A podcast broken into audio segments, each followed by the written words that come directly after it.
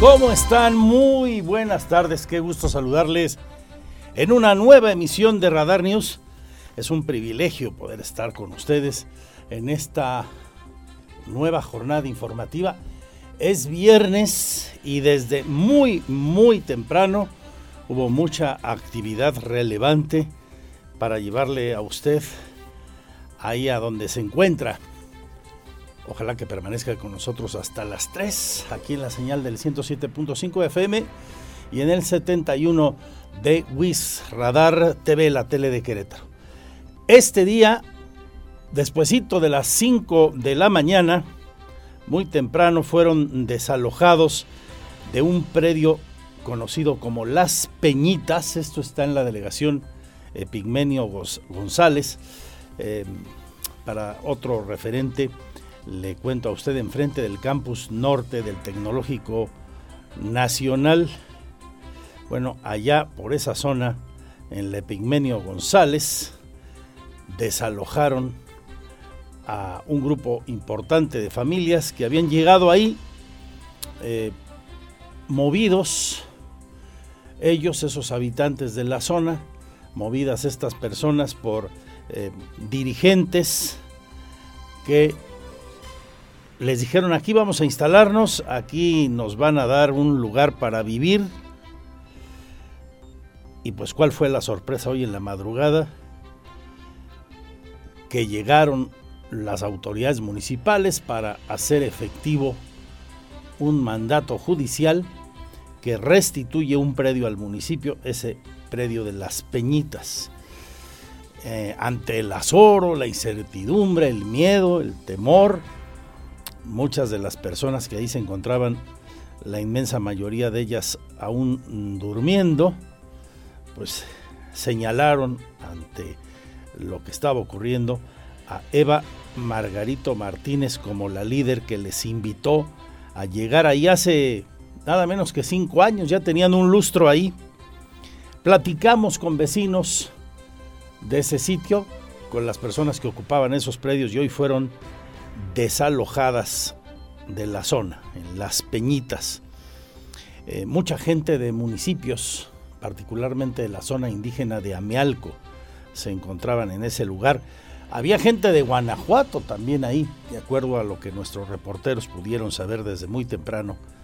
Le hemos venido contando voy a sintetizar a lo largo del programa, actualizándole la información, lo último que está ocurriendo allá cuando el desalojo terminó sin incidentes que lamentar. Ese desalojo en cumplimiento al mandato judicial que restituye un predio de 2.4 hectáreas al municipio el operativo fue encabezado por el secretario de gobierno del municipio de Querétaro, el señor Arturo Molina. Vamos también a charlar eh, con él, por supuesto, sobre esto que ha ocurrido el día de hoy en aquellos lugares. Vamos a tener la información de los deportes. Uno ni quisiera hablar de ello, ¿verdad? Más cuando tus gallos vuelven a perder. Y más cuando el triunfo estuvo aquí en la mano, ¿eh? Pero ahora sí, dijo aquel, regó el tepache y gacho Mauro Gerg.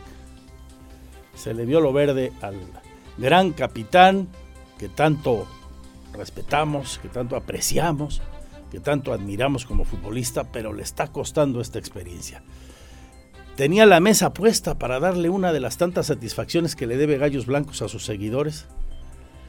Iba ganando el partido 1 a 0, habían aguantado muy bien los primeros 20 minutos de un embate bárbaro del Atlas que salió con todo a ganarnos. Aguantaron bien, manejaron el partido. Se fueron arriba en el marcador, se quedaron con un hombre más. Buenos 50, 60 minutos de partido y después no supo ajustar la verdad. Creo que se le fueron las cabras al cerro, dijo aquel, a mi querido Mauro Guer y regó el tepache, o si quieren mejor, el mate, este té que todo el día están bebiendo muchos de los amigos sudamericanos que conocemos, particularmente por el mundo del fútbol. Así las cosas, 41 partidos ya, 41 encuentros sin ganar de visitante con el de ayer.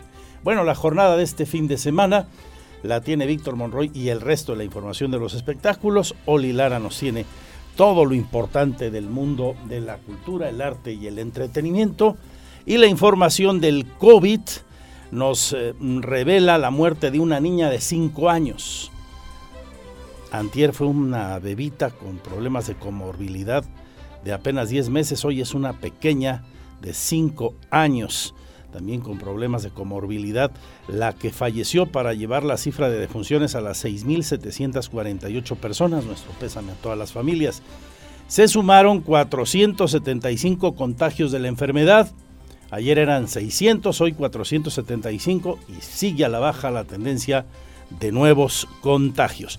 Igual de las personas hospitalizadas, 59 con 15% de ocupación de camas con ventilador y 67% de camas sin ventilador. 15 con ventilador, 67% sin ventilador. Toda la información de COVID y lo referente a la salud. Aquí lo vamos a abordar. Vamos a hablar de política y con políticos, de educación. Regresan a clase ahora los alumnos y alumnas del Colegio de Bachilleres. Se preparan porque el lunes todos de regreso al bachillerato. La matrícula más grande de Querétaro, la de los colegios de bachilleres, con por cierto un gran reconocimiento académico, volverán a clase el lunes. Comenzamos con el primer resumen, si les parece, en unos segunditos. Vamos a una pausa, les recuerdo mis redes sociales, Twitter arroba Andrés Esteves MX, fanpage o web con las noticias andresesteves.mx y ahí también en streaming nuestro canal en la tele que va contigo. Regresamos con esto. Porque siempre estamos cerca de ti. Síguenos en nuestras redes sociales. En Facebook, Radar News Querétaro.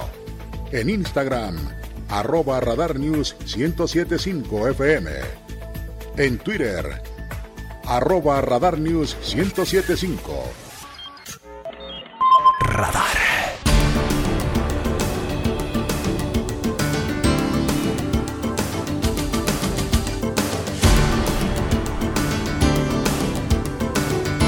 Lo más relevante de la información nacional, hoy el presidente volvió a hablar del problema que están viviendo cientos de personas la angustia de miles, millones en el país por los mineros que están atrapados en una mina de Coahuila.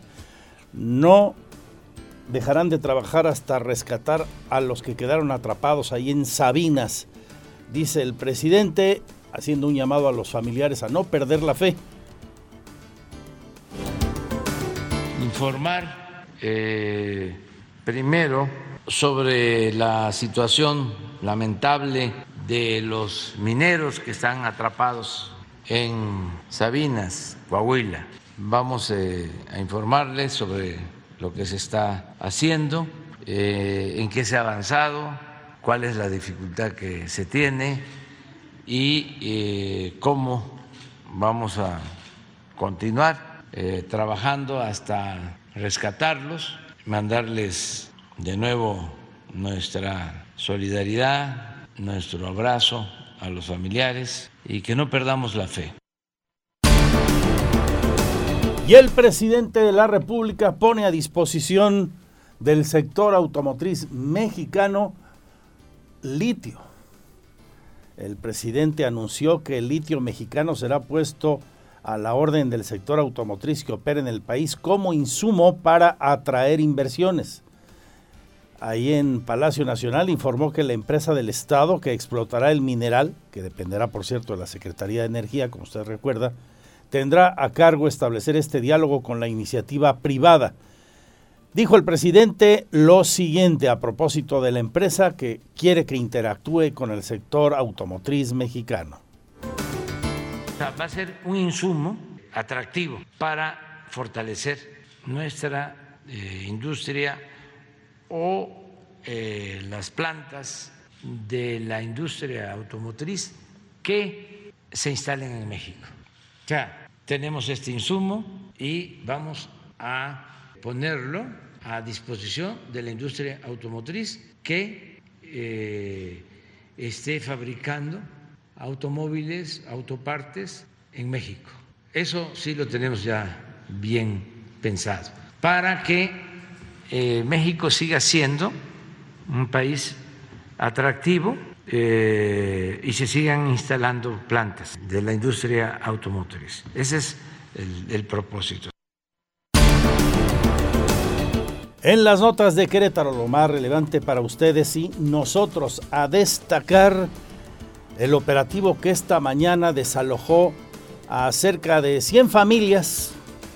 Más o menos ese número de cuartos fueron levantados, desalojados de un premio de las de un predio en una comunidad que se llama Las Peñitas, aquí en el municipio de Querétaro, en la delegación Epigmenio González, ahí frente al campus, en esa zona del TEC Nacional de México, Campus Querétaro, lo que antes era el TEC de Querétaro, el TEC Regional. Fue atendiendo un mandato judicial, nos explica lo que hicieron ahí el secretario de gobierno, el señor Arturo Molina. Con un saldo aproximado de 100 cuartos de madera desalojados en el predio de Las Peñitas, en la delegación Epigmenio González, enfrente del campus norte del Tecnológico Nacional, el municipio de Querétaro cumplimentó un mandato judicial para restituir el predio de 2.4 hectáreas ubicado en la manzana 417 de la colonia Jardines de Santiago informó el secretario de Gobierno Arturo Molina Zamora. Eran todas mías chozas de, madera principalmente, estamos hablando aproximadamente de unas 100 las que nosotros teníamos detectadas, pero no todas estaban ocupadas y ese es el censo que está realizando en este momento la Secretaría de Desarrollo Social. Eh, estamos apoyando a las personas con camionetas para llevar sus enseres a los lugares donde ellos nos indiquen. Y bueno, si tú puedes ver, prácticamente ya son muy pocas las personas que están aquí por el apoyo que se le dio a través del DIF estatal, DIF municipal y la Secretaría de Desarrollo Humano Social. El funcionario explicó que este predio fue invadido en octubre del 2019 con personas que buscaban promover este tipo de acciones, situación que en su momento fue detectada por la Dirección de la Administración Patrimonial y Servicios Internos y presentó la querella correspondiente ante la unidad especializada en la investigación de delitos patrimoniales de la Fiscalía General del Estado, donde la autoridad judicial dictó sentencia ordenando la restitución definitiva del predio. Afirmó que la dirigencia contó en todo momento con la presencia de la Defensoría de los Derechos Humanos, siendo encabezada por el propio juez de ejecución acompañado por actuarios del Poder Judicial del Estado, que con el mandato judicial llevan un trabajo coordinado con la Secretaría de Gobierno del municipio de Querétaro, la Secretaría de Seguridad Pública Municipal, la Secretaría de Gobierno, la Policía Estatal, la Fiscalía General del Estado, Protección Civil Municipal, Bomberos de Querétaro, Servicios de Emergencia y Atención Prehospitalario, la Dirección de Protección, Cuidado y Control Animal, además de concertadores municipales, Servicios Públicos Municipales, Obras Públicas Municipales, la Secretaría de Movilidad y el Sistema Estatal y Municipal DIF. Para Grupo Radar, Alejandro Payán. Y volveremos al lugar de la noticia para llevarle lo que está ocurriendo en este momento ahí. Ya concluyó el operativo pero platicamos con varias de las personas que fueron desalojadas, eh, jefas de familia, algunos padres de familia también, que a propósito señalan a Eva Margarito Martínez como la líder que en su momento les invitó hace cinco años, como decía Arturo Molina, a llegar a ese asentamiento. Varias de las personas pues están ahí justamente desde aquel entonces, otras llegaron hace menos, son originarias básicamente de municipios de Querétaro, sobre todo de Amealco y también entre los desalojados, desalojadas, personas del vecino Guanajuato. En otras cosas, se implementa un programa emergente en la sierra para suministro de agua a ganaderos. La sequía está tremenda también por allá. Habla el secretario de Desarrollo Agropecuario, Rosendo Anaya. De hecho, eh, implementamos un programa emergente, principalmente en la sierra, con el suministro de agua, porque pues, la sequía estaba ya muy prolongada, entonces sí se implementó, ya un programa está, justamente en estos momentos también está, está funcionando, en el cual eh, el gobernador autorizó una bolsa de 2 millones de pesos para un tema emergente para poder suministrar agua principalmente a los ganaderos. Y hablando del campo y la ganadería, se realizará en Querétaro un gran evento, será en el Centro de Congresos los días 11, 12 y 13, nada menos que el Foro Nacional Holstein y Consejo de Holstein de México. aquí en Querétaro. Eh, un magnífico acontecimiento sin duda. Vienen ganaderos de todo el país eh, especializados en esa raza. Holstein Querétaro es de los líderes nacionales de ganado de este tipo y en general de ganado lechero eh, de otras razas. se calcula podrían venir cerca de 800 o 1000 personas, además de ganaderos técnicos, estudiantes de todo el país, pero especialmente de estados con una gran producción ganadera como Jalisco, Chihuahua, Michoacán, Coahuila, también de Tlaxcala o de Aguascalientes y del vecino Guanajuato y ponentes internacionales, gente de Uruguay, de Brasil, países muy ganaderos, y de Estados Unidos y Canadá. Nos habla del evento uno de los organizadores, el coordinador del evento, Ignacio Cervantes Noriega. Estamos esperando alrededor de 600 a 800 ganaderos de toda la República. Tenemos confirmaciones de Guerrero, Guanajuato, Jalisco, San Luis Potosí, Coahuila, Zacatecas, Aguascalientes, Hidalgo. Entonces, esperamos una gran afluencia. Algo que remarca el foro es que siempre ha sido un tema muy familiar.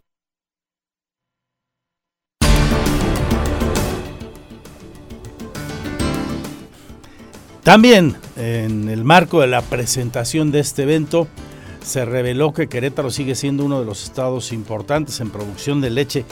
Llegamos a estar en el top 5 en el país ¿eh? hace muchos años, cuando era yo chiquillo, como muchos de ustedes que me escuchan allá por los años 70.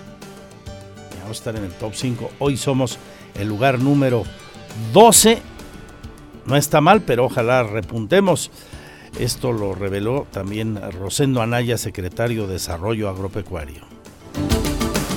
Del último dato de al cierre 2021, Querétaro está posicionado en la décima segunda posición de producción de leche de todo, de todo el país.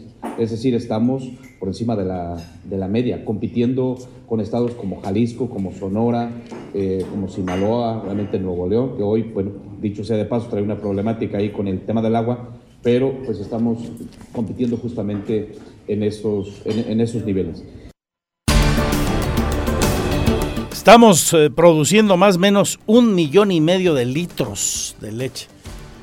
Eh, cabe subrayar recupero del tema de la producción lechera histórica de Querétaro, que aquí eh, gente muy importante del sector constituyó lo que hoy es una de las empresas más importantes de América Latina en producción y venta de leche y derivados de la leche, Alpura. Se formó en Querétaro y los socios más importantes de Querétaro los socios del Pura más importantes son gente de Querétaro. Ahí está mm, los Gómez, están los Royce, fundadores de aquella época de, Alpura, los Osores y, y, muchos más. Un orgullo el sector lechero queretano desde hace muchos años para nuestra entidad. En otros asuntos, la Delegación Federal de Fonacot alerta, ojo, por la presencia de fraudes cibernéticos y telefónicos de intermediarios piratas. Es la delegada Elsa García Carrillo. Y sí aprovechar también el espacio para recordarle a todos los ciudadanos, ser muy enfáticos en esto, los trámites del Instituto Fonacot son totalmente gratuitos, nadie les tiene que pedir ninguna cantidad por ningún tipo de gestoría. No es necesario. Eh, eh, se está, hemos detectado que hay personas que tratan de hacer fraude en este tipo de situaciones, tratan de engañar al ciudadano. Le invitamos al ciudadano a que tenga mucho cuidado, que no comparta sus datos personales con nadie más. Los trámites de Fonacot son totalmente gratuitos, desde una cita, un trámite de crédito, un, eh, la afiliación del centro de trabajo. Otra delegación, la Profeco, da cuenta de sus actividades en lo que va del año. a medio año, 1040 quejas ha iniciado esa delegación. Es Osvaldo García Arteaga, su titular. De enero al día de hoy tenemos 1.400 quejas aquí en el estado de Querétaro, en el cual los rubros que tienen más quejas es el sector inmobiliario, el sector de telecomunicaciones, el sector de agencias de viajes y el sector de ventas por internet. Las quejas van variando de acuerdo a los meses, de acuerdo a las temporadas y van variando. ¿La principal causa de la queja cuál es? Eh, bueno, pues eh, principalmente en la caja, en la de, por ejemplo, en el sector inmobiliario, pues son las garantías, la falta de entrega de la casa, eh, que no se cumplen de acuerdo a los contratos. Y rara vez se mueve el liderazgo de quienes reciben más quejas o inmobiliarias y como empresa, inmobiliarias hay muchísimas, hay unas muy cumplidas y otras que son un auténtico petardo. Tenga usted cuidado donde compre, cheque bien que sea una inmobiliaria seria. Las hay al 100 de serias y otras que son, ya digo, auténticos defraudadores. Pero como empresa este, telefónica, ¿eh? Telmex, y no me extraña, ahí de acuerdo a lo que revela hoy el delegado, 1.400 quejas en lo que va del año, dice su delegado. En otra información, el lunes regreso a clases en el Colegio de Bachilleres, la matrícula ya le decía usted más grande de Querétaro en la educación media superior. 61 planteles vuelven a la actividad presencial número récord de registros de ingreso. Marca este año también este nuevo ciclo escolar el Colegio de Bachilleres, este que encabeza ahora el cadereitense León Enrique Bolaños. Estamos arrancando nuevo ingreso el día 8 de agosto, con una cifra récord histórica de ingreso en el colegio 12.588 jóvenes que han hecho su inscripción, su curso propedéutico y que ingresarán al colegio en uno de los 61 planteles que tiene el colegio en cualquiera de sus tres modalidades, ya sea el, el bachiller, bachillerato mixto o prepa abierta. Es una cifra que nos da un enorme gusto. Información desde el Congreso. La diputada Daniela Salgado habla mm, hoy también antes lo hizo aquí el diputado y presidente del Verde, Ricardo Azudillo, de cómo van evolucionando en la preparación de una ley que prevé combatir el robo, la tortura o la venta ilegal de animales y mascotas, el maltrato animal, animal en eh, este tipo mm, de seres vivos. Aquí lo que nos dice. Estamos trabajando en conjunto el diputado Enrique Correa y su servidora em, este, en una nueva ley de eh, maltrato animal. Lo estamos trabajando y justo con diferentes eh, activistas, grupos y em, que aquí el tema es cuidar a los animales, pero también vamos a ver y abarcar todos los sectores que eh, tienen que ver con animales. En temas urbanos, de nuevo la Unión de Asociaciones de Ciclistas de Querétaro y Bici Blanca nos eh, llamaron, nos visitan para hablar del último evento en el que murió un ciclista. Esto fue el 3 de agosto. Un hombre que iba cerca de la comunidad del Romeral se dirigía a su trabajo y fue muerto en ese accidente. Vamos a hablar con el activista Andrei Montero.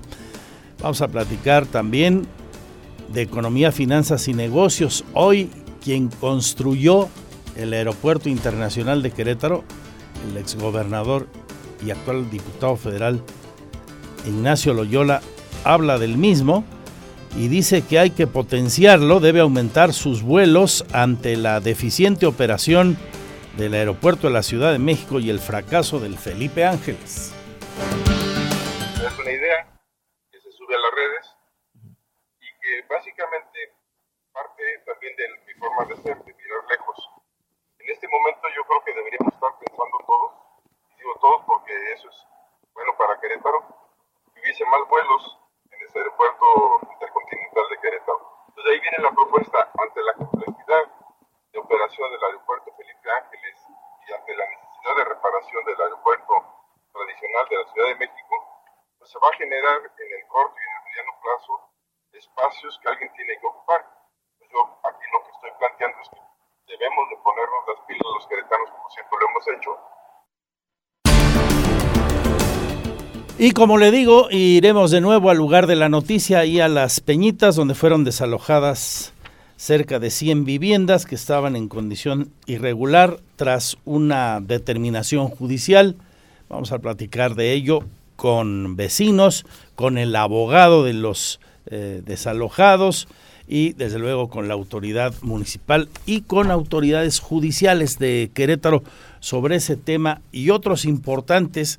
Le va a tener una exclusiva eh, a propósito de uno de esos temas y que tienen un gran impacto social. Me voy a referir justamente a la justicia familiar. El día de ayer, la magistrada presidenta del Tribunal Superior de Justicia tuvo un evento muy importante en el que participó con presidentes de los poderes judiciales estatales, sostuvieron reuniones con la Comisión de Justicia del Senado de la República y con la Comisión de Justicia Cotidiana de la Cámara de Diputados en relación con la iniciativa del Código Nacional de Procedimientos Civiles y Familiares. Hubo aportaciones muy valiosas de varios estados y de Querétaro en la materia. Le tendré esta información de primera mano para todas y todos ustedes deportes, cultura, espectáculo, reporte vial, todo lo que debe saber porque ocurrió en las últimas horas o vendrá en las próximas. Aquí con ustedes y nosotros, este gran equipo, lo mejor será su compañía. Una 33 de esta tarde.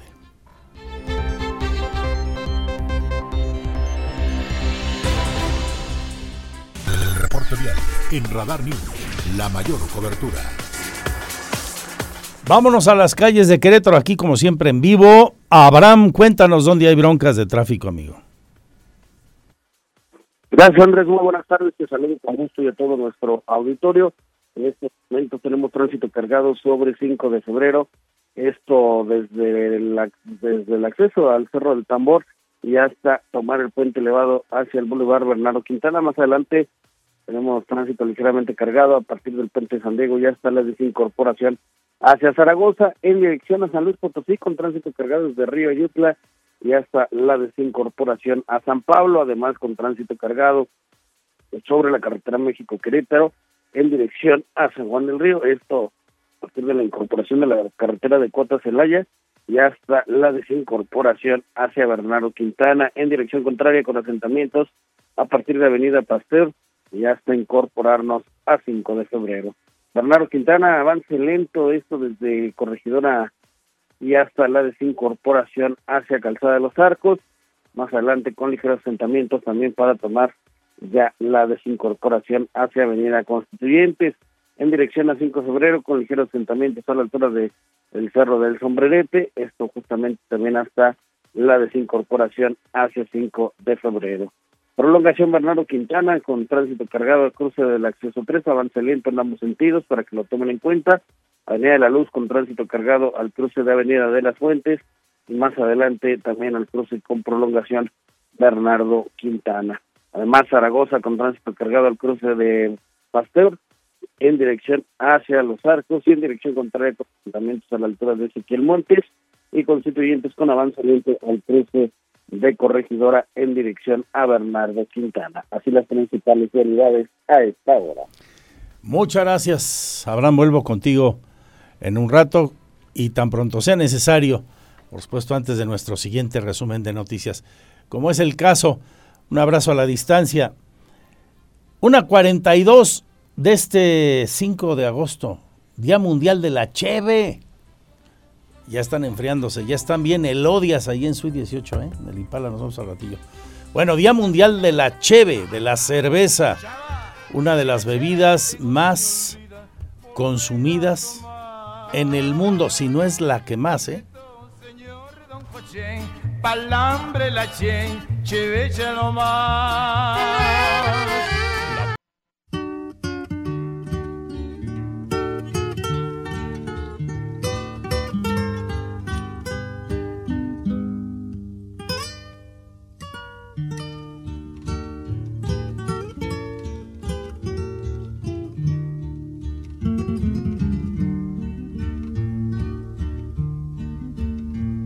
Ya me canso de llorar. Ay, dolor me has vuelto a dar. ¿eh?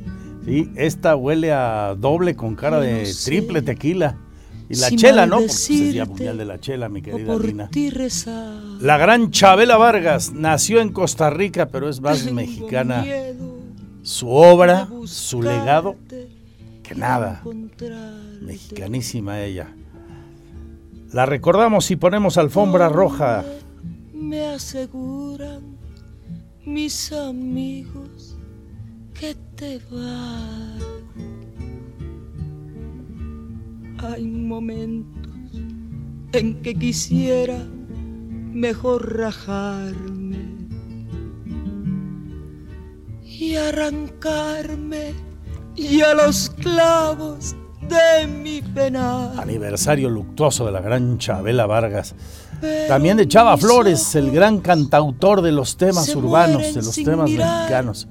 Nos vamos con él, ¿te parece, Pirru? Y por lo pronto, Oli Lara y toda la agenda de cultura y espectáculos. Con la aurora te vuelve a esperar.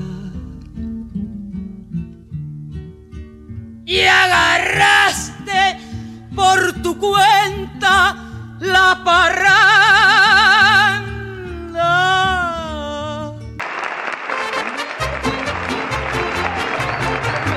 Muchas gracias, Oli. Y aquí el gran Chava Flores. En una fiesta de barriado muy popó.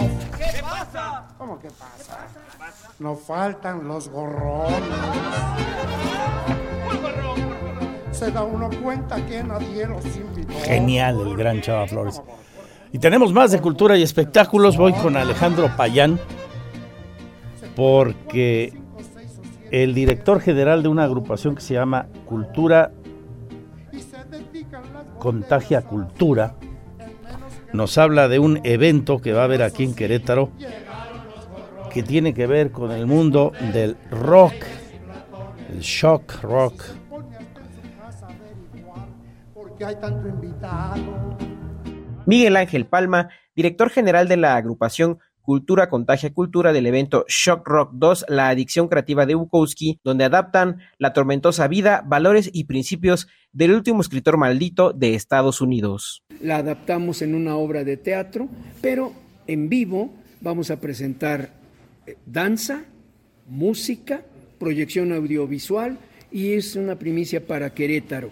Esta obra de teatro va a tener también en forma adyacente exposiciones de fotografía, de pintura, de escultura y de todas las, ramificaciones del aspecto visual tan, bello y, con tantos artistas que tenemos en Querétaro. Se han sumado más de 20 artistas para eh, demostrar con su talento cómo aceptan y cómo viven la vida de Charles Bukowski. Dijo que tienen más de 20 años promoviendo en Querétaro y en todo el Bajío las bellas artes y abrieron una compañía de teatro llamada Génesis, donde han presentado diversas obras multidisciplinarias. Para Grupo Radar, Alejandro Payán. ¿A poco te vas a encontrar un billete de un millón tirado en la calle? Sí, cómo no. ¿Y a poco vas a conocer al presi y te va a dar un hueso de ministro? Sí, cómo no. ¿Y cuándo soñaste que vas a conocer a una viejita muy rica que te va a mantener para toda la vida? Ándale, ándale. O un millonariazo que te va a regalar un coche porque le caíste muy rete, simpatiosicón. Ay, sí, lo que tú digas, alta gracia. ¿No has soñado que se te va a morir la vieja y te vas a conseguir una nueva? Mira, chucha, tus calzonzotes. ¿A qué le tiras cuando sueñas, mexicano? Sabroso. Venga, Chava Flores. Quédese con nosotros. Son casi las dos, tres minutos para la hora. Regreso para platicarle todo lo ocurrido esta madrugada a partir de las 5 de la mañana y en adelante hasta hace un rato en el desalojo en Las Peñitas, en la delegación Epigmenio González, el desalojo de cerca de 100 cuartos en cumplimiento, dice el municipio, de un mandato judicial para restituir ese predio de 2.4 hectáreas a la autoridad municipal, a Querétaro. Habla Radar News, la segunda emisión con el abogado de la Asociación Civil La Loma Peña Alta, abogado representante de parte de los afectados por esta desocupación y también con vecinos que estaban ahí. Y desde luego todo lo que del operativo nos cuenta el municipio. Entre otras cosas, hay mucho más. Lo mejor que usted siga aquí. Mi Twitter arroba Andrés Esteves MX, fanpage andresesteves.mx y misma dirección de la web con las noticias. Recuerden nuestro WhatsApp, por ejemplo, 442-592-1075 y enseguida todo el resto de los contactos a los que usted sabe puede dirigirse porque su voz sí se escucha. ¿Cuántos centavos se te escapan de la mano?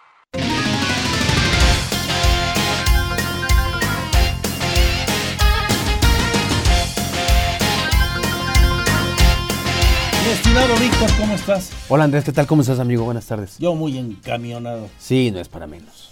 Tenían todo. Todo, todo, todo. Todo para ganar. Se habían alineado las estrellas en favor de Gallos en el primer tiempo. Lo ponía en Twitter. Sí. Aguantaron muy bien el embate de Atlas los primeros 20 minutos. Sí. Fueron teniendo más control de balón. Se hace expulsar un jugador del Atlas. Se quedan con uno más se van arriba en el marcador 1-0 y en el segundo tiempo, por ahí del minuto 10, se desdibuja el equipo. Mauro Gerg no ajusta. A tiempo. Caen en el garlito, le expulsan uno a Gallos, viene una siguiente jugada, nos hacen el gol y el equipo se pierde. Se bloquea, desaparece. Decía yo al inicio, ahora sí, mi querido Mauro, al que aprecio tanto, al que quería que le fuera tan bien como técnico aquí, quiero que le vaya tan bien, regó tepache. Bueno, en este caso el, el mate. El mate, sí. Ese té que toman ellos todo el día, los sudamericanos en general. Sí, quizá un poco el tema de la, de la desesperación por los resultados y ver que estaba teniendo el control del partido, lo lleva a no tomar la decisión en su momento. Pero justo es cuando la tenía que tomar. Es justo. Pero a varios jugadores se les habían acabado los pies. Balanta había dado no, ya, claro. un buen primer tiempo. Sí, sacarlo. Este chico que salió expulsado. Sí, sí, sí, sí. Estaba muy nervioso. Ya tenía tarjeta. Era claro que por ahí le iban a mandar a la gente de Atlas. ¿Cómo fue? Sí, cómo fue. Y pues Querétaro dando esos chispazos. Chispazos y nada más. 21 puntos disputados, 2 puntos obtenidos, 41 partidos sin ganar ¿Libra la quincena, ver? Claro. ¿Libra la quincena? Ah, ¿Crees que, a ver, ¿crees que Grupo Caliente va a correr a Moroger? Uno, no, no le quiere meter lana. Dos, ¿a quién traerían? Yo creo que ellos ya traen en el presupuesto pagar la multa, ¿eh? No. Sí, sí no, Me parece que son empresarios muy exitosos, gente que maneja muy bien sus finanzas otra cosa es que no le inviertan a sus equipos y menos a los de Querétaro. Pero son muy eficientes en sus sí, Sí, sí, sí. Yo creo que ya traen la multa preparada, ya corrieron números, están esperando a vender el equipo y mientras pues la afición que se jorobe con lo que tenemos, ¿no? Sí, totalmente, ¿eh? O sea, ya así como el aficionado está esperando que se termine ya la temporada. que lo vendan, por Dios. Es cuando está. Pero acuérdate que la decisión no la toman ellos. No, porque la decisión la toman. El señor que lo quiere comprar, el dueño de Fox, del financiero, un hombre de mucho dinero, pues no lo dejan pasar, mirar a Gorren y. Sí, y Azcárraga, claro, sí, ¿no? Entonces estamos. Uf, qué difícil. Qué, complicado. Qué difícil lo de Gallos. Bueno, vámonos mejor, además de con la fecha 7, lo que viene hoy, Chivas Mazatlán. Hay una buena noticia en atletismo, amigo mío, vamos con eso. Alégranos la tarde.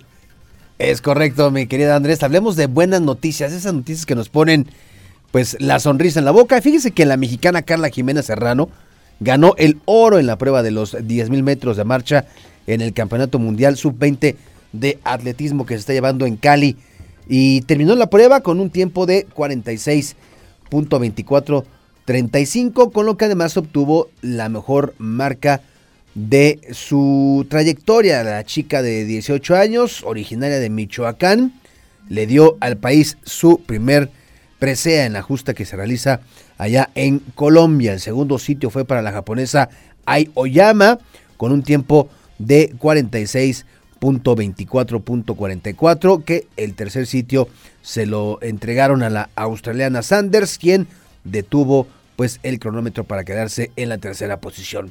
Esta chica Serrano, Carla Serrano, ha tenido pues un gran crecimiento en los últimos años, no había podido bajar a la zona de los 46 minutos y ahora bueno, finalmente pues con este primer lugar lo consigue al llegar a los 46.24 y Carla es entrenada por Ignacio Zamudio, quien anteriormente ha llevado a la cima a Legna González y a Sofía Ramos, que son dos exponentes importantes del atletismo en nuestro país. Esta nueva monarca ha tenido triunfos en el pasado en el 35 eh, Gran Premio Internacional Cantones de La Coruña, en el Race Walking en República Checa y el Circuito Internacional de Marcha Pod Brady. Así que, pues enhorabuena, ¿no? Felicidades a Carla Serrano, que a sus 18 años pudo conquistar este Campeonato Mundial Sub-20 de Atletismo allá en Cali en los 10.000 metros de marcha. ¿Cómo se extrañan, ¿no? Esas generaciones de grandes y grandes marchistas que durante mucho tiempo pues le daban satisfacción a nuestro país y que pues finalmente hoy se ha perdido esa tradición, esa producción de marchistas que en su momento, bueno, pues dejaron, insisto, un buen sabor de boca, grandes emociones, grandes alegrías y muchas medallas en campeonatos internacionales. Oiga, vamos a regresar a eh, lo que ocurrió ayer en este Atlas en contra de Querétaro, que en la parte extracancha, ninguna novedad. No ocurrió afortunadamente pues ningún tema que pudiera eh, ser nota extradeportiva. Buen operativo desplegado el día de ayer. Platicamos con el comisario de Seguridad Pública allá de Guadalajara y nos decía que el operativo que implementaron este jueves era de las mismas dimensiones y alcances como el que tuvieron en la semifinal de la campaña anterior, que habitualmente trabajaban con un número reducido de elementos, 150 para ese tipo de partidos, y ayer lo hicieron con 800 elementos de seguridad pública allá de Guadalajara. El eh, resguardo del autobús en el que viajaron los jugadores también sin ningún contratiempo, la llegada, la salida, por ahí uno que otro este, aficionado que alcanzó a coincidir con la llegada, y ya sabe usted, ¿no? Cantos, frases, palabras, mentadas, pero pues no pasó a mayores. Ahora, Querétaro, el próximo jueves estará enfrentando otro duro compromiso, un clásico más. Será en el Estadio Corregidora, Querétaro en contra de San Luis como parte de la jornada número 8 del fútbol mexicano. ¿Qué dice Mauro Herc al finalizar el partido? Estas fueron las impresiones del técnico sudamericano. Sí, la verdad que hicimos un muy buen primer tiempo donde dominamos al rival. Hasta los 60 minutos del segundo tiempo creo que estábamos bien. El árbitro jugó algunas amarillas que, fueron dudosas, empezó a cobrar cositas para Atlas. Obviamente cuando cayó el gol de Atlas, eh, ahí la verdad que el equipo se vino abajo y, perdió toda concentración y fuimos superados, este, esos 30 minutos fuimos, fuimos superados por el rival y ante un rival de jerarquía es muy complicado mantener el resultado. Tenemos que trabajar mucho en lo anímico, como lo dije. Nos cae en un gol o una expulsión y se cae el equipo. Y eso es lo que nos estamos viendo desde la primera fecha. Competir, competimos, estamos a la altura, pero lamentablemente los resultados no se han dado. Estamos buscando un resultado positivo como para que levantar el ánimo de estos jugadores. Así que, pero bueno, también ellos tienen que poner de su parte. Así que esperemos que el jueves podamos revertir esto.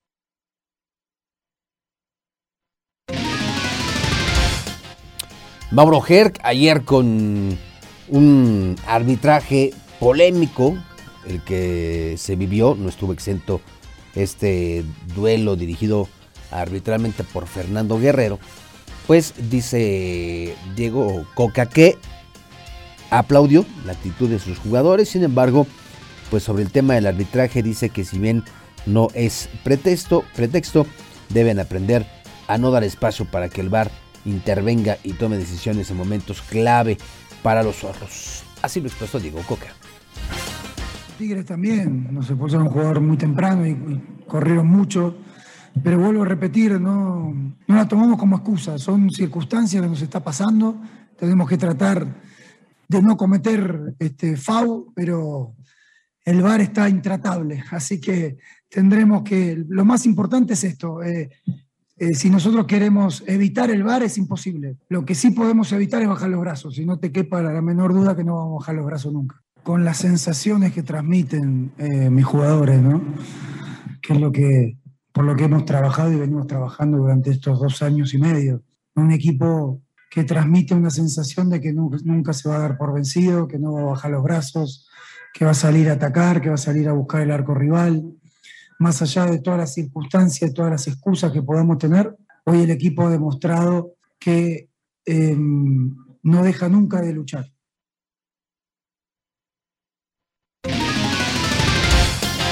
El resto de la jornada, Mazatlán ante Chivas hoy a las 9 de la noche, mañana Monterrey, León, Santos, Cruz Azul, y el domingo, cuatro partidos: Toluca en contra de Tijuana, San Luis ante Necaxa, Pachuca en contra de Tigres y América ante el conjunto de Juárez. El domingo a las 13 horas, una de la tarde, en partido internacional, los Pumas estarán enfrentando al Barcelona en busca de conquistar el trofeo John Gamper, que hay que recordar, la última ocasión que estuvo en suelo español el cuadro universitario fue en agosto del 2014. En aquella ocasión vencieron al Real Madrid, dirigidos en aquel entonces los universitarios por Hugo Sánchez y se quedaron con el trofeo Santiago Bernabéu. A ver qué pasa este próximo domingo a la una de la tarde. Hoy a las 3, Roberto Sosa Calderón y un servidor lo esperamos en Radar Sports, al finalizar, por supuesto, la segunda emisión de Radar News. Gracias, muy buenas tardes, mi nombre es Víctor Monroy.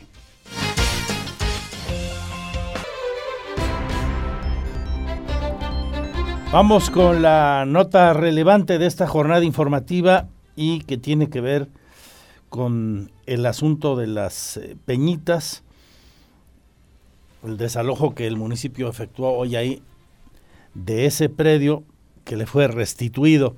Y para hablar de ese asunto y otro de gran trascendencia, le agradezco mucho a la magistrada presidenta del Tribunal Superior de Justicia que nos eh, conceda esta charla, esta entrevista, la doctora Mariela Ponce Villa. Doctora, ¿cómo está? Buenas tardes. Muy bien, don Andrés, muchas gracias. Muy buenas tardes, a sus órdenes. Muchas gracias. Eh, quiero aprovechar la oportunidad para eh, preguntarle sobre un asunto de la mayor relevancia, porque los temas de la justicia familiar eh, son muy sensibles.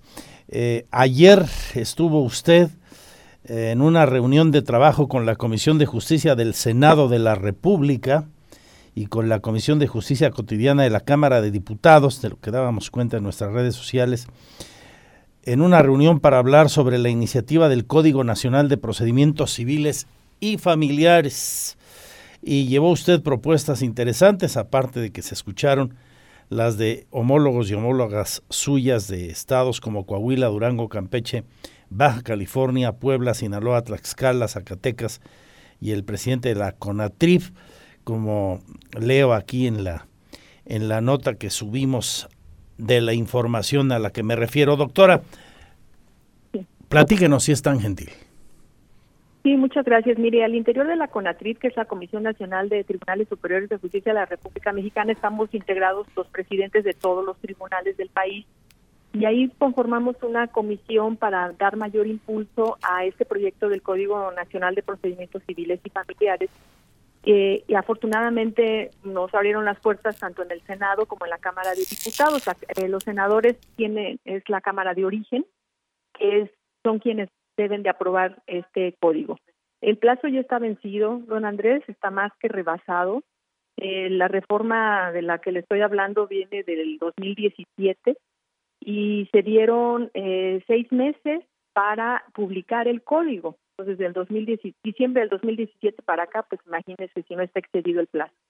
Incluso también se promovió eh, un recurso ante la Suprema Corte de Justicia de la Nación, quien instó al Congreso de la Unión a que ya se diera cumplimiento con la emisión de estos códigos, lo cual tampoco se ha cumplido.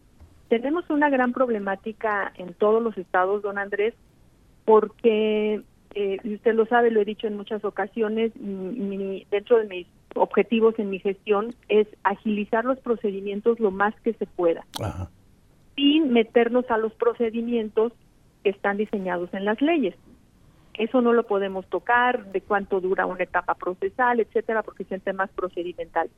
Y el gran problema que tenemos es que pues nuestras leyes ya son un poco antiguas, no podemos proponer a la legislatura de nuestro estado algunas reformas para agilizar los procedimientos desde lo legal, porque ya las legislaturas estatales no tienen competencia, dado que la reforma constitucional que le comento dio competencia exclusiva al Congreso de la Unión para emitir este código que ya va a ser único a nivel nacional. Entonces llevamos estas inquietudes a los senadores, a los diputados de las problemáticas que tenemos en los estados no estamos dando la respuesta adecuada, rápida, efectiva, con procedimientos modernos, ágiles y sobre todo, como bien lo marca usted, en la justicia familiar que está creciendo bastante y en donde se tienen que resolver temas de niñas, niños, adolescentes. Una de las propuestas es, bueno, ya urgir al Senado de manera respetuosa que ya contemos con este código, pero también la propuesta de Querétaro es que se nos permita en los artículos transitorios ir aplicando paulatinamente el código porque están dando un espacio de ocho años para poderlo implementar. No, Entonces usted imagínese... El tiempo que ya trae de rezago más este... Sí, exactamente. Entonces, eh, creo que se vio con, con buenos ojos, eh, les agradó la, la propuesta y bueno, ahora esperemos que se haga una realidad. Mire, si tan solo ya entra en vigor todo lo que tiene que ver con aplicación de tecnologías de la información dentro del procedimiento, eso nos va a ayudar a nosotros mucho para agilizar más nuestros nuestros procedimientos. ¿Qué es lo que otras cuestiones que ahí se, ¿Qué es lo que la gente quiere cuando está eh, no por su gusto evidentemente, cuando está inmerso en una controversia legal, ¿no? Del lado que se encuentre. Sí, sí, sí, siempre quiere que se les resuelva pronto y eso es un reclamo muy legítimo, muy entendible y cuando contamos con procedimientos largos y burocráticos, porque están diseñados hace muchos años, también nosotros no podemos dar esa respuesta. Y eh, el hacer mucho énfasis en regular adecuadamente salidas alternas para que también los procedimientos sean más, más ágiles. En suma, Querétaro llevó una propuesta de regulación que sea más expedita, más ágil y que la entrada en vigor de estos cambios se dé a la brevedad posible, magistrada presidenta Mariela Ponce. Así es, y sobre todo poder implementar aquello que no nos implique mayor inversión de recursos. Porque imagínense usted, estos, estos, este nuevo procedimiento cambia, como sucedió en la materia penal, ahora cambia la oralidad en materia civil y familiar. Entonces tenemos que tener salas de audiencias, capacitación, nuevos jueces, eso, eso implica mucha inversión de recursos pero aplicar las tecnologías de la información no porque ya las tenemos. Entonces, lo que no nos implique mayor recurso ya lo podemos implementar y eso nos agiliza y nos destraba muchos procedimientos. ¿Y encontró usted eh, buena disposición en los legisladores, senadores, senadoras y diputados? Porque al final del día huele muy raro que esto esté pospuesto desde hace tantísimo tiempo. ¿Qué intereses lo atoran, los detienen? Pues mire, no, también yo como se los dije con mucho respeto a su agenda legislativa, ellos tienen muchos temas, pero ellos mismos decidieron darse esa facultad de creación del código, escucharon nuestras problemáticas y necesidades que tenemos en los estados y los sensibilizamos de la necesidad de que en su agenda legislativa ya incluyan la aprobación de los códigos. El senador Monreal se comprometió a que iniciado el periodo ordinario de sesiones ahora de septiembre, él ya lo presenta al Pleno están haciendo unos foros, incluso vienen a Querétaro la próxima semana. Y una vez que lo apruebe el Pleno del Senado, pasa como Cámara Revisora a Cámara de Diputados y ellos nos dijeron que antes de que concluya el periodo, que es en diciembre, ya debe de estar aprobado. Entonces vamos a, contar de aquí a diciembre para que ya lo, podamos tener. ¿Habrá un foro entonces la semana que entra aquí del Senado? Sí, sí, exactamente. ¿Con diputados o solo senadores? Eh, no, también con el diputado Felipe Fernando Macías, que es el presidente de la Comisión de Justicia de la Cámara de Diputados. Están organizando en conjunto un foro que será la próxima semana, de hoy en ocho justo, y yo creo que bueno, en breve ya se emitirá el comunicado y las explicaciones correspondientes. Usted no lo puede decir, lo voy a decir yo, pues ya que se dejen de patear el bote que se dediquen a lo importante y ya luego anden haciendo precampañas políticas algunos de los que han salido en esta plática y otros que no son pocos. Estoy con la doctora Mariela Poncevilla y aborda ahora el, el, tema de la jornada hoy aquí en Querétaro. Esta madrugada el municipio mm, explicó un operativo que ejecutó para desalojar cerca de 100 cuartos, 100 viviendas muy modestas de madera, cartón y demás en el predio Las Peñitas en Epigmenio González, eh, un predio de 2.4 hectáreas que le fue restituido por mandato judicial. Cuéntenos de esto, cómo fue el proceso y a qué se debe que hayan eh, determinado esto, magistrada presidenta, dicho en palabras muy llanas, que desalojaran ahí a esas familias de las Peñitas. Sí, mire, esto deriva de un procedimiento jurisdiccional de carácter penal. Hay una sentencia en contra de cuatro personas que están condenadas por el delito de despojo. Esta sentencia es desde el 13 de mayo del 2021, ya se declaró ejecutoriada. El predio está despojado desde el 2019 y derivado de esta sentencia ya ejecutoriada, ejecutoriada significa que ya no procede ni apelación ni amparo, ya es cosa juzgada y dentro de las condenas se le imponen a estas personas, una de ellas es la reparación del daño, que consiste en la restitución real, material y jurídica del inmueble despojado. Es este inmueble al que usted se está refiriendo de las peñitas, de dos hectáreas, 2.4 hectáreas de dimensión. Y bueno, efectivamente, como está habitado por o ocupado por personas que no están legitimadas para ello, pues es que se procede a la restitución a la parte ofendida, que es el municipio de Querétaro, y al desalojo de las personas que ahí se encontraban. Es una restitución, reitero, que es una orden del, de nosotros, del Poder Judicial, de un juez de ejecución penal, y para esto, tomando en cuenta que hay personas que ahí están habitando, pues se toman en cuenta todas las previsiones y la organización con eh, las autoridades a las quienes nosotros les pedimos apoyo como auxiliares de la Administración de Justicia. Contamos. Ustedes dan la orden y el municipio les auxilia en la ejecución de la misma. Así es. Y además aquí el municipio, además de auxiliarnos con seguridad pública, también ellos son la parte ofendida. Correcto. Este fallo se dio, me dice usted, ¿hace cuánto? El fallo es del 13 de mayo del 2021, un poco más de un año ya. Poco más de un año. Y, a pesar de haber sido notificado, supongo, las personas que hoy fueron desalojadas no lo hicieron. Sí hubo notificaciones. Así es, primero se les eh, tiene que cumplir de manera voluntaria con la sentencia, como le digo, uno de los puntos es la condena a la restitución. Si no cumplen de manera voluntaria, se procede a la restitución.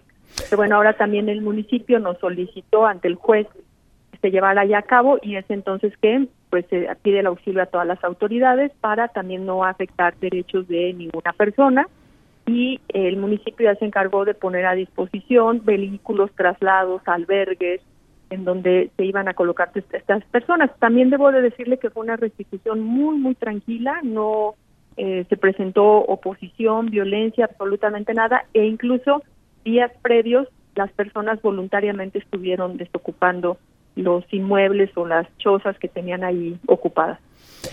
Técnicamente ya se dio entonces posesión del predio de las Peñitas al municipio. Así es, ya se concluyó antes de la una de la tarde, la verdad es que fue una diligencia muy rápida, inició a las cinco de la mañana con todos nuestros actuarios, el juez y, los, y las autoridades que nos auxiliaron ya concluyó, ya está en posesión del municipio y también todas las personas que ahí se encontraban están en lugares correspondientes que les fueron proporcionados por el municipio. Eran un poco menos de 50 personas las que lo habitaban.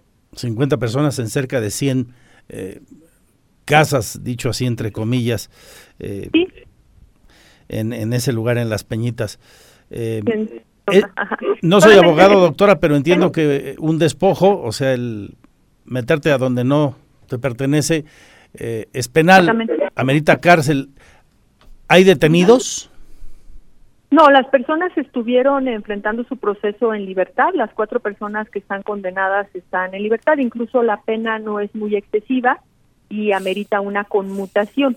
Eh, la prisión se les conmutó por una cantidad de dinero, 20 UMAS, y ellas están en libertad, las cuatro personas sentenciadas. Bien, pues le agradezco mucho la explicación técnica desde quién ordenó la ejecución, o sea, que fuera liberado ese predio por haber ha habido ahí un despojo al legítimo propietario, en este caso el municipio de Querétaro. Doctora Mariela Ponce, gracias y quedamos muy al pendiente de los próximos foros y lo que se determine en la materia que afecta a tantas personas cuando hay justicia familiar sobre todo. Gracias, que esté muy bien. Bueno, sigo con esto, otras voces al respecto, las personas que fueron desalojadas, el abogado de quienes estaban ahí y también el municipio que nos dice de esto. Quédese aquí en esta la señal de Radar News. Antes le platico a usted.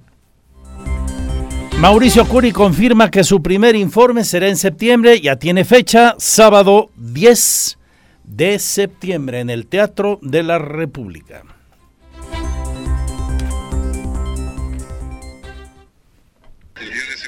Es, sábado 10 de septiembre y estamos, la, la, primera opción es hacerlo eh, primero con los, con los diputados en el Teatro de la República, después hacer uno abierto con la sociedad.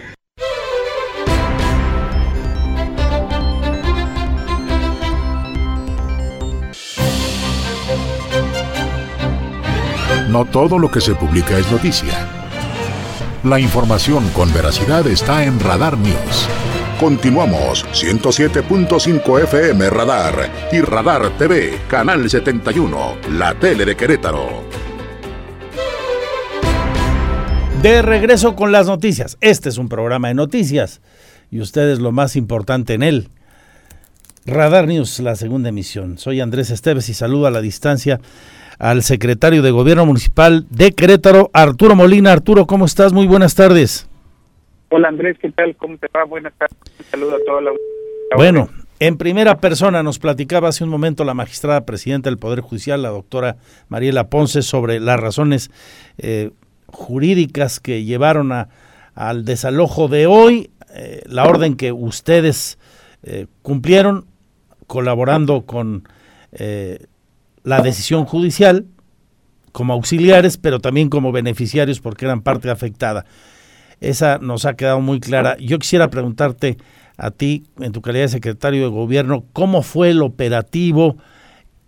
¿Qué pasa con las personas que estaban ahí? Porque al final del día ellos, como también han reconocido, pues en su momento fueron llevadas al sitio, yo no sé con qué nivel de engaño, eh, por algunos eh, líderes que les pusieron en, en, una condición de despojo, en una condición delicada, al estar en un sitio que no les pertenecía.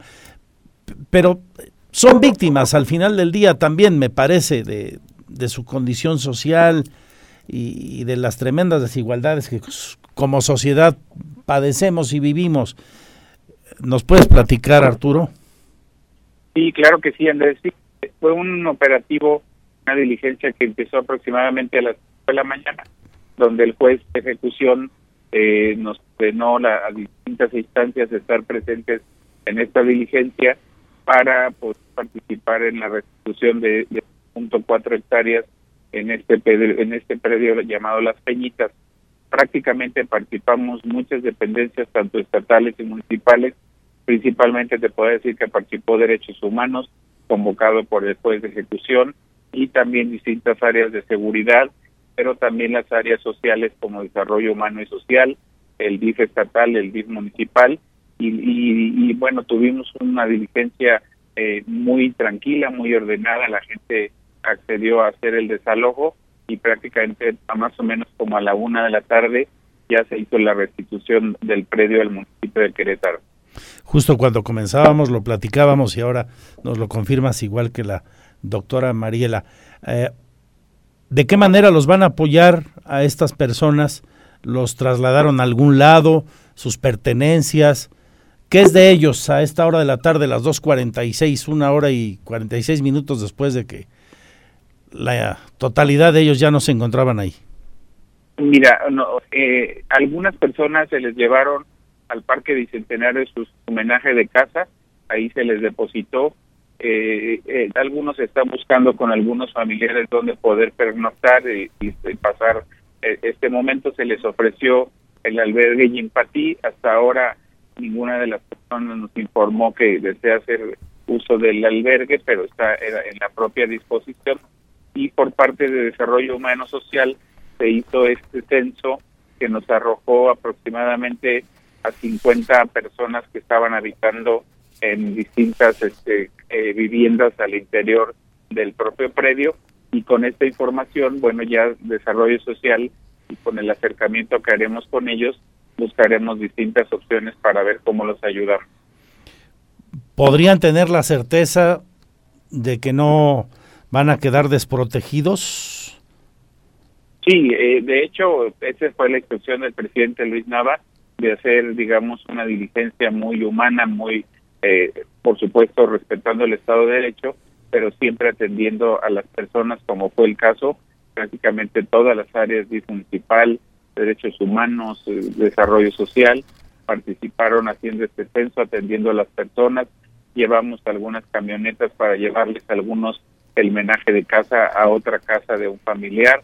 La verdad es que fue un operativo que nos resultó, digamos, eh, en ese sentido, muy humano y creo que ya nada más ahora tendríamos que ver con este censo cuáles son las necesidades de esas personas.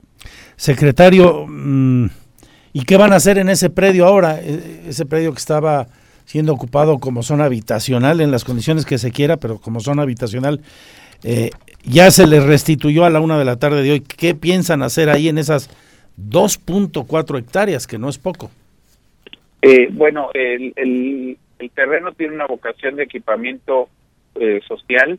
Estamos buscando cuál, qué opciones se pudieran realizar para poder tener eh, un uso también social.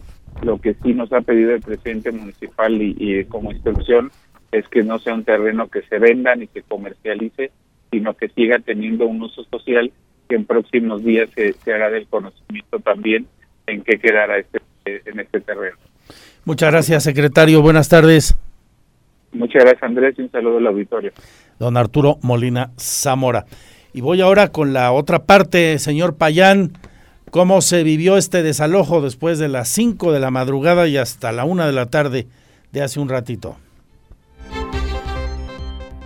Procedentes de Amealco, Guanajuato y el Estado de México, Familias que fueron desalojadas del predio conocido como Las Peñitas están consternadas por el desalojo la madrugada de este viernes Incluso algunos afirman que compraron terrenos en cinco mil pesos, mientras que a otros les fue asignado un espacio a través de una asociación. Algunos, aún con el asombro e incertidumbre, señalan a Eva Margarito Martínez como la líder que les invitó a llegar hace casi cinco años a este asentamiento. Habla la señora María de la Paz, originaria del municipio de Amialco y que ya tenía casi cinco años viviendo en las Peñitas.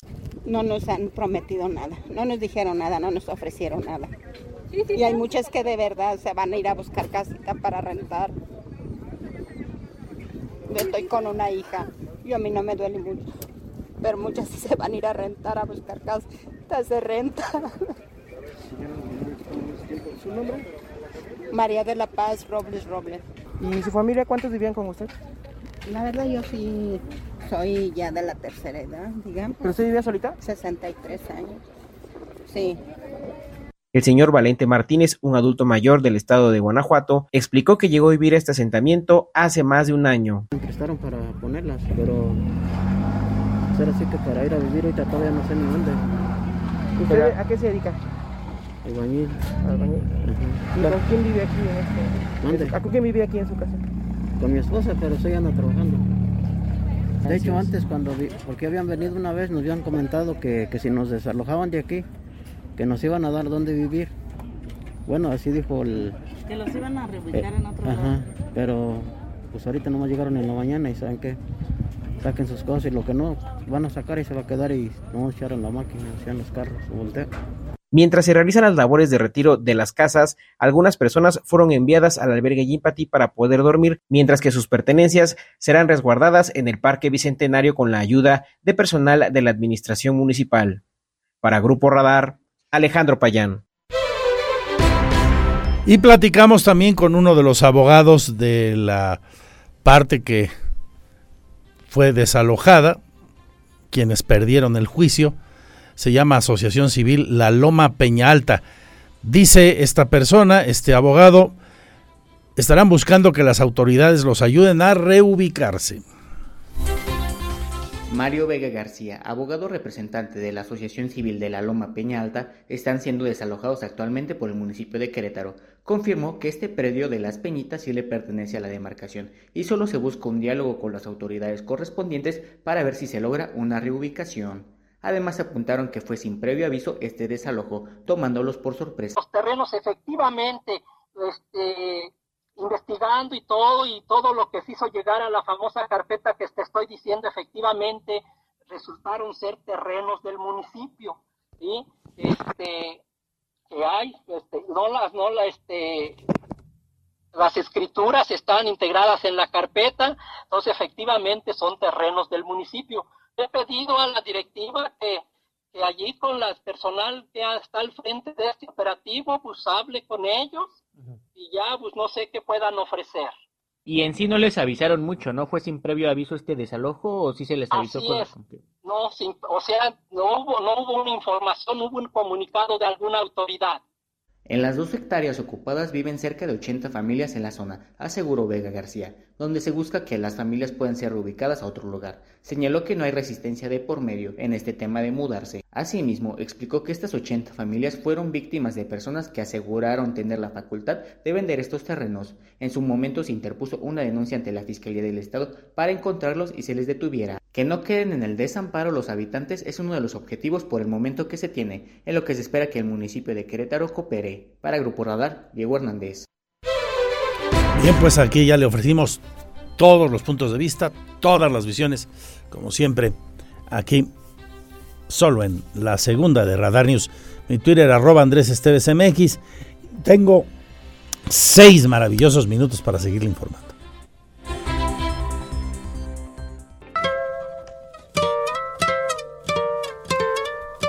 ¿A quién escogiste de los dos figurones que recordábamos en su aniversario luctuoso? Chabela Vargas. Pues sí, Día Mundial de la Cerveza. ¿Cómo no, verdad, Lina? Ya están frías las caguamas. Ya sabes dónde. Soy 18, ahí en el Impala. ¡Vámonos! Pero aquí se queda. Radar Sports, el más potente programa de la radio deportiva, con Víctor Morroy y Roberto Sosa. Tengan un gran fin de semana, delicioso, lleno de salud y bendiciones. Cuídense mucho. Hasta el lunes aquí, pero todo el fin de semana en mis redes sociales. Y la mejor música en el 107.5. Imperdible, ya saben. Alas del tiempo. Aunque yo te haya dado de todo, nunca más volveré a molestarte. Te adoré, te perdí y ya ni modo. Ahora está usted bien informado.